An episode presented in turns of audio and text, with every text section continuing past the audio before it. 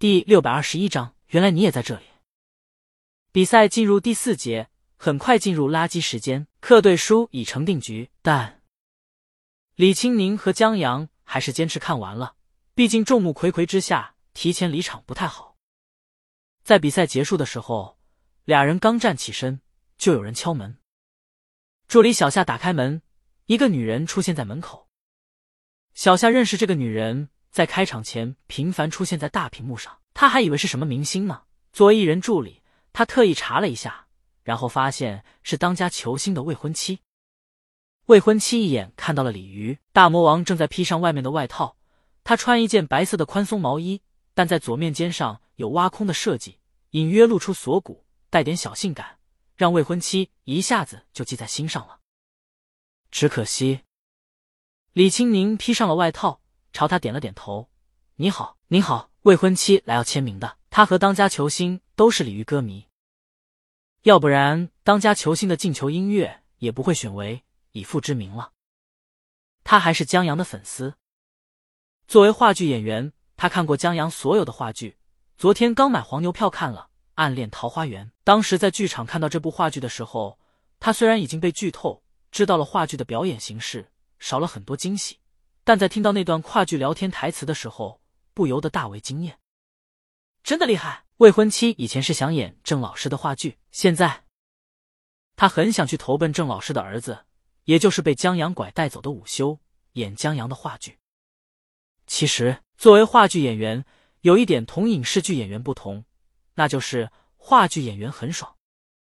试想一下，对于真正热爱表演的演员而言，当你站在舞台下。没有人喊卡，没有人说保一条，所有的情节台词只有一次机会，所有表演一遍过。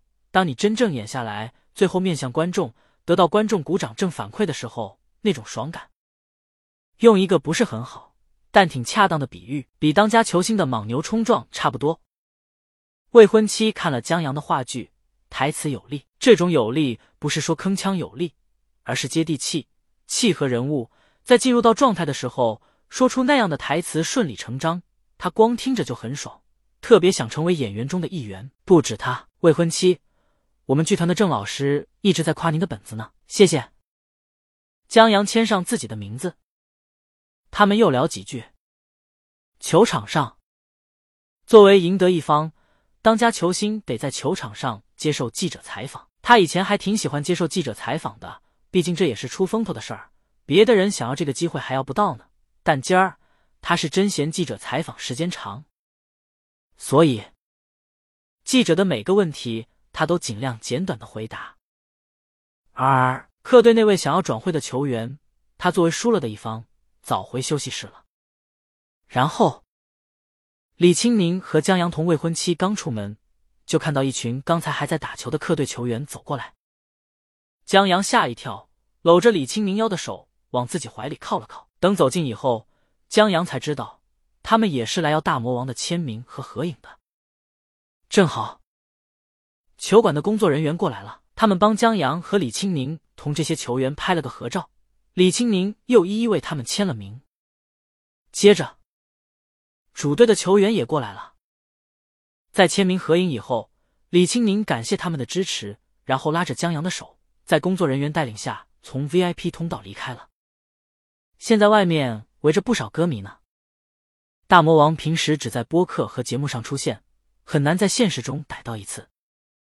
现在球馆见到了，许多歌迷自然要围在门口见一见。但李青宁如果从大门出去的话，会造成交通拥堵等问题，所以工作人员只能带他们从 VIP 通道离开。不过，也有不少人知道 VIP 通道出口，所以霞姐在开车出去的时候。同样围了不少人，李青宁只能落下江阳这边的玻璃，不断摆手感谢大家。这时，主队的当家球星正赶过来，他心里还不忘吐槽记者的破问题，问大魔王是客队的粉丝，他什么心情？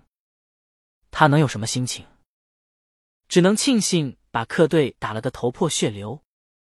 他脚步匆匆想去找大魔王合影签名，然而等他赶到的时候。却发现大魔王已经离开了，客队的球员就那个想要转会的迎面走过来，不忘把签名在手里扇一扇，一副小人得志的模样。当家球星，得意什么？被我颜色撕个三分。客队球员，我有大魔王签名。当家球星，在偶像面前被我打得落花流水。客队球员，我有大魔王签名。当家球星，有点出息行不行？我跟你谈比赛呢，别老签名签名的。客队球员，我有大魔王合影。当家球星，你。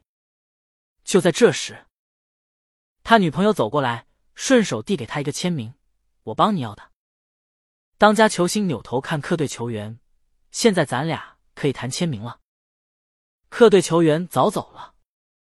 回去的路上，在终于安静下来以后，江阳忍不住说：“好多粉丝啊！”他刚才站在旁边都是配角。江阳觉得，如果不是李青宁当时拉着他的手，他能让人扒拉到后面去。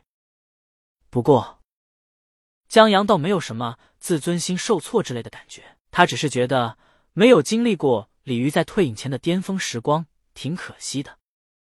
话又说回来，如果在五年前，他恐怕不会认识李清明吧，更不会站在他身边，在他被所有人追捧的时候，堂而皇之的站在他身边，还光明正大的把他抱在怀里。这么看来，江阳把坐在旁边的李清宁往怀里搂了搂。还是现在好。李青宁顺势靠在江阳的怀里，怎么了？江阳亲了亲他的头发，有一股淡淡的清香。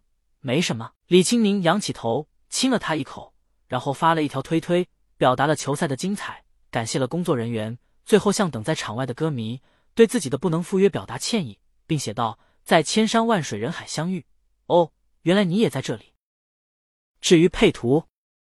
他选了他和江阳在包厢面向镜头、背向球场的合影。江阳看着他发了出去。这首歌是一首歌老歌了吧？在他妈歌单上，偶尔可以听见这首歌，可以说是耳熟能详。但真要仔细想一想的话，好像又很久没有听到这首歌了，有一种在耳边又相隔很远的感觉。江阳，我想听这首歌。李青宁依旧看着手机，只是轻哼：“请允许我尘埃落定。”用沉默埋葬了过去，满身风雨，我从海上来，才隐居在这沙漠里。这首歌听来的机缘挺平常的，就江阳还在上大学的时候，他们周末约好了一起爬香山。当时人多，李清宁直接开车到了山脚下，而江阳坐公交车过去的，堵在了路上，寸步难行。然后李清宁等了很长时间，不经意间的一个扭头，看见江阳从远处跑了过来。